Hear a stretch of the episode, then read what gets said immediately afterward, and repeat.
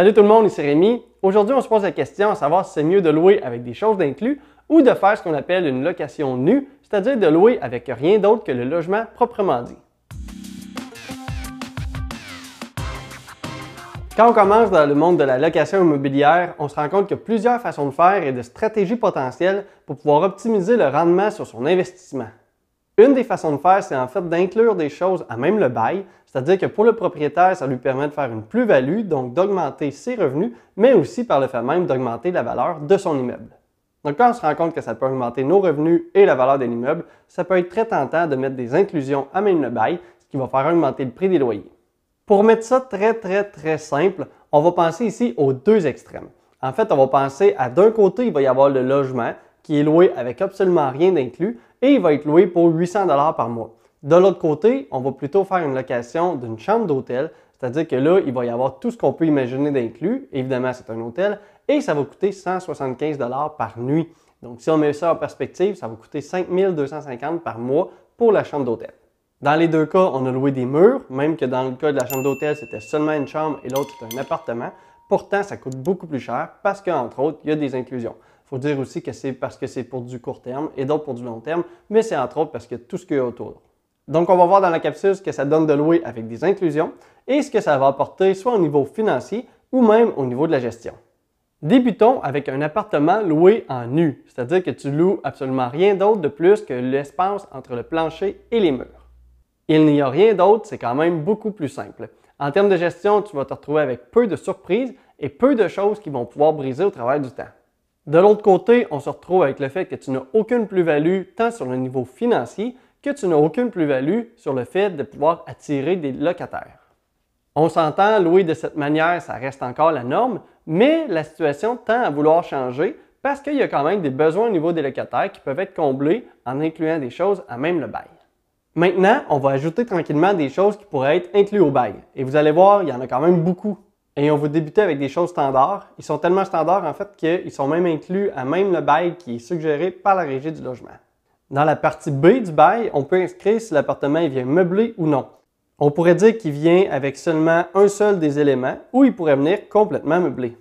C'est rare qu'on voit seulement, disons, un frigo. Le plus souvent, on va voir ça par catégorie, c'est-à-dire entre autres les électros, c'est-à-dire qu'il va y avoir le frigo, il pourrait y avoir le lave-vaisselle, le four et la laveuse sécheuse. Au niveau des avantages, louer avec les électros, il y en a quand même pas mal. C'est-à-dire que pour le locataire, ça va lui permettre de ne pas déménager ses choses à chaque fois. Donc, on va parler de ne pas égratigner les murs, les, les, planchers et tout ça. Ça va lui permettre aussi, évidemment, d'économiser de l'argent, mais aussi de ne pas se préoccuper de tout ça si jamais ça brise. C'est donc vraiment un gros plus au niveau du locataire, ce qui pourrait aider à louer le logement si jamais vous avez de la difficulté, ce qui pourrait aussi attirer une clientèle différente. Par contre, pour le propriétaire, je vous le dis, c'est quand même vraiment chiant de louer avec des choses. En fait, je vais vous le dire dès maintenant, louer avec des inclusions, ça apporte toujours à peu près plus de troubles que de bénéfices. Mais on va quand même tout voir ça en détail pour voir si ça vaut la peine. Bon, je vous le dis tout de suite, si jamais vous louez avec des électros, ça va briser un jour. Un jour ou l'autre, que ce soit de l'usure normal ou bien si c'est le locataire qui le ça va finir par briser un jour. Et là, non seulement ça va finir par vous coûter cher, mais en plus, ça va apporter grandement du trouble. Parce qu'en fait, même si le frigo il brise et que vous êtes pendant votre semaine de vacances, vous allez devoir trouver le moyen de le remplacer si vous ne voulez pas non seulement payer un nouveau frigo, mais en plus dédommager le locataire pour toute la bouffe qu'il pourrait perdre parce que le frigo est brisé. Donc, je vous fais un résumé. Si vous voulez trouver des locataires que vous avez de la misère, ça pourrait être un avantage de louer, disons, avec les électros. Mais moi, je pense que c'est le seul. Parce que toutes les autres choses, d'après moi, c'est plus de trouble. Bon, maintenant, on va retourner au bail et on va voir que maintenant, c'est possible aussi de louer avec des meubles. On pourrait parler d'un divan, d'un lit ou des commodes. Pour vrai, de mon côté, j'ai très, très, très rarement vu en fait un logement qui est loué à long terme avec des meubles. Mais dans certains cas, c'est vrai que ça va être grandement utile et que ça va permettre la location. J'en reparle un petit peu plus tard. On va maintenant passer à la section E du bail et on va regarder ce qui pourrait être comme service d'inclus ou non. Parce qu'on a tous déjà entendu dire la phrase Cet appartement est loué, chauffé, éclairé. Eh bien, quand on parle de ça, ça veut dire que cette section-là est remplie. Il est donc possible directement d'inclure au prix du bail le coût qu'il aurait pour le chauffage du logement, l'électricité, l'eau chaude et même la taxe d'eau. Mais comme j'ai dit tout à l'heure, c'est vraiment pas une bonne idée de faire ça. Si vous ne me croyez pas, allez faire un tour sur les groupes immobiliers. Vous allez voir tous ceux qui se font prendre avec des factures immenses d'électricité. Ça arrive tous les jours. Parce que oui, quand les choses sont incluses, les locataires voient ça comme si c'était quelque chose qui est illimité et c'est bien là le problème. Et il y a même maintenant des locataires qui vont se retrouver à miner de la crypto-monnaie dans des logements où l'électricité est incluse. Mais ça apporte un gros problème parce que pour les propriétaires, il y en a qui ont vu leur facture d'électricité coûter plus cher que le coût total du logement pour le mois. Et si on parle aussi du chauffage, combien de fois j'ai vu personnellement moi-même des locataires mettre le chauffage à 27 voire 28 degrés, mais on étouffe tellement qu'ils décident d'ouvrir la fenêtre à moins 30 degrés pour pouvoir faire aérer un petit peu. On s'entend, ils chauffent l'extérieur, mais pour vous, ça vous coûte très cher. Bref, vous comprenez le principe et on se rend compte très rapidement que ce n'est pas une bonne idée parce qu'on ne peut pas contrôler la consommation et que le prix va varier selon l'utilisation. Mais là, je vous vois venir avec une grande question. Pourquoi encore de nos jours, il y a des propriétaires qui louent avec ça d'inclus, que ce soit le chauffage ou l'électricité, même si c'est vraiment pas une bonne idée? Et la réponse est pourtant très simple. En fait, à 99% du temps, quand le propriétaire va louer avec soit le chauffage ou l'électricité, c'est parce que physiquement, il n'y a pas vraiment d'autre choix. Et en fait, quand je dis que c'est un problème physique, c'est que le logement, pour que l'électricité ne soit pas inclue, c'est-à-dire qu'elle soit à la charge du locataire, eh bien, il va falloir que le logement ait sa propre entrée électrique et son propre compteur d'Hydro-Québec. Donc, on se rend compte que ce n'est pas toujours le cas et que parfois, faire les changements pour pouvoir avoir des compteurs électriques sur chaque logement va coûter vraiment cher. Donc, on va se retrouver dans des situations où le propriétaire aime mieux inclure le chauffage que de faire une grosse conversion pour tout avoir des compteurs électriques sur chaque logement. Et encore une fois, si le chauffage est électrique, eh bien c'est la même raison, il faudrait un compteur pour chaque logement. Mais c'est aussi parfois parce que même si le logement a sa propre compteur électrique, on se retrouve avec le chauffage qui pourrait être un chauffage central, soit à air pulsé ou à eau chaude. Donc encore une fois, on se retrouve dans une situation où il va y avoir une seule facture à la fin du mois pour le chauffage de l'immeuble entier, donc le propriétaire doit l'assumer et l'inclure à même le bail. Et c'est la même chose pour la taxe d'eau pour les villes qui en ont. Si jamais il n'y a pas un compteur pour chaque logement, ça devient encore une fois très problématique. Voilà, c'est ce que j'en ai à dire. Et si jamais votre immeuble le permet, c'est-à-dire que vous pouvez ne pas inclure le chauffage ou l'électricité, eh bien, n'incluez pas le chauffage et l'électricité dans vos bails parce que vous allez, à un moment donné, c'est sûr, vivre de l'abus et ça va vous coûter très cher. Bon, ça, c'était les choses qu'on retrouve à même le bail, mais est-ce qu'il y a des choses qu'on pourrait inclure qui ne sont pas nécessairement indiquées dans le bail? Ben oui, il y a encore plein de choses.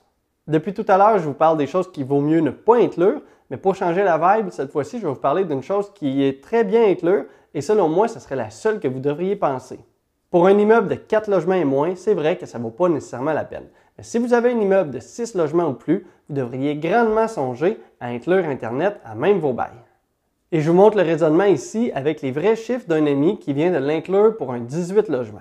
Faire installer un système sans fil professionnel dans tous les appartements a coûté 4500 Ça, c'est un frais unique une seule fois. Après ça, il va y avoir Internet à payer à tous les mois. Mais ici, à la différence de l'électricité, c'est qu'entre autres, on retrouve avec Internet des forfaits qui sont illimités. C'est-à-dire que peu importe comment le locataire l'utilise, pour vous, le prix reste le même on peut facilement trouver, même pour un 18 logements, des forfaits Internet haute vitesse qui vont coûter à peu près 100 par mois.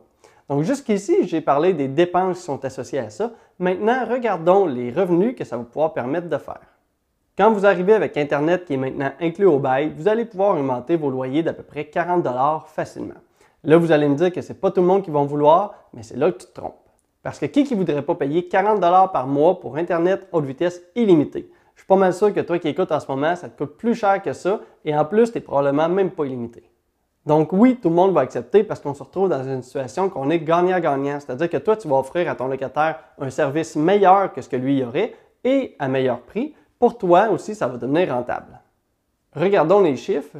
Toi, tu inclus Internet à 40 par mois par appartement, ce qui fait 8 640 par année et ça te coûte 1200 c'est quand même un gain de 7 440 par année en ne faisant absolument rien du tout. Et oui, il y a un frais fixe au départ, mais oublie le coût de ton installation, tu le regagnes en même pas six mois. Quand on fait des investissements, c'est des choses que ça vaut même pas la peine d'y penser. En fait, mon ami est même allé un petit peu plus loin en incluant la télévision. Je suis pas 100% sûr de comment ça fonctionne, mais avec son système, c'est lui qui paye, c'est lui qui a le compte, mais chaque locataire a aussi son propre sous-compte et il va pouvoir gérer ses propres postes ou inclure ou enlever des choses. Aussi, si jamais le locataire se retrouve à avoir des problèmes, il va être en droit d'appeler directement la compagnie pour se faire régler plutôt que d'appeler le propriétaire. Donc, on se retrouve avec une situation où pour le propriétaire, il n'y a rien à faire. Donc, si on inclut l'Internet et la télévision, ça lui coûte, oui, 6 500 par année, mais au final, il réussit quand même à charger 75 de plus par logement. Sur une année, on se retrouve avec un total de 16 200 supplémentaires sur l'immeuble en revenus. Une fois qu'on enlève le 6 500 on arrive quand même à un supplément d'environ 10 000 net dans les poches, tout ça en ne faisant absolument rien de plus. Et en plus, c'est une situation gagnante-gagnante pour le propriétaire évidemment, mais aussi pour les locataires qui leur permet d'avoir un meilleur service à moindre coût. Ça, c'est vraiment une façon d'optimiser les inclusions du bail et de réussir à faire une plus-value. Bon, donc on a parlé d'électro, de meubles, d'Internet, de la TV, mais est-ce qu'il pourrait y avoir d'autres choses qui est inclus à même le bail? Et oui, il y a encore des choses, et ça va dépendre entre autres du type de location que toi tu fais. Si jamais tu loues des 5,5, on s'entend que ce n'est pas la même chose que si tu loues des logements sur Airbnb. Moi, de mon côté, j'ai entre autres des chambres à louer, et dans ce cas-là, j'inclus tout, en fait, j'inclus tout ce que j'ai dit jusqu'à maintenant, mais je vais même aller plus loin en incluant des draps et même tout le nécessaire qu'il faut pour la cuisine. Et ça va même encore plus loin parce que les salles de bain sont communes, j'inclus même le papier de toilette. Ben oui, ça va jusque-là. Mais il faut dire que le prix de la location y est en conséquence, et oui, au final, ça apporte un peu de trouble, mais la rentabilité est quand même là. Pour finir, voici aussi d'autres choses que vous pourriez penser à inclure au bail. Bon, il y a une chose ici que je ne recommande pas vraiment parce que ça va faire de la gestion, mais aussi c'est au niveau de la sécurité, mais vous pourriez penser à inclure une piscine. Vous pouvez penser aussi à inclure des stationnements, un espace de rangement, la tonte de pelouse, le déneigement, des décorations. Bref, rendu là, vous pouvez être imaginatif et inclure à peu près tout ce que vous voulez. Mais gardez en tête qu'il va toujours y avoir un coût pour vous associé à une inclusion, que ce soit pour du court terme ou du long terme, et que vous devez vous assurer de réussir à rentrer dans votre argent. Dernière petite chose, il faut toujours garder en tête que quand on loue avec des inclusions, le jour où vous allez vouloir revendre, ça peut devenir un petit peu plus compliqué pour le prochain acheteur vu le financement qui va être plus compliqué. Parce que les banques et la SCHL, ils vont prendre des chiffres qui sont normalisés pour faire leurs calculs et ils vont retenir quand même 100 par logement pour les meubles et ils vont même prendre une réserve de 500 par logement. C'est quand même des chiffres qui vont très vite pour affecter la rentabilité de ton immeuble. Et aussi, si jamais il y a des choses que tu veux permettre à ton locataire, mais pas nécessairement lui donner de façon officielle parce que ça pourrait apporter des problématiques, ça peut être bon aussi de juste lui donner le droit sans nécessairement l'inclure au bail. On parle d'un stationnement ici, ça pourrait être le droit qu'il y a de stationner ici, mais dans le bail, il n'est pas nécessairement indiqué. Comme ça, si jamais il y a du trouble, ça pourrait devenir quand même plus facile à gérer que si c'était directement relié au bail. Si tu veux en apprendre plus sur la finance et l'immobilier, tu peux t'abonner à la chaîne pour voir les prochaines vidéos. Comme toujours, si tu apprécies le contenu, tu peux aussi aimer la vidéo pour m'aider avec l'algorithme de YouTube. Merci de ton écoute, bon succès, à la prochaine.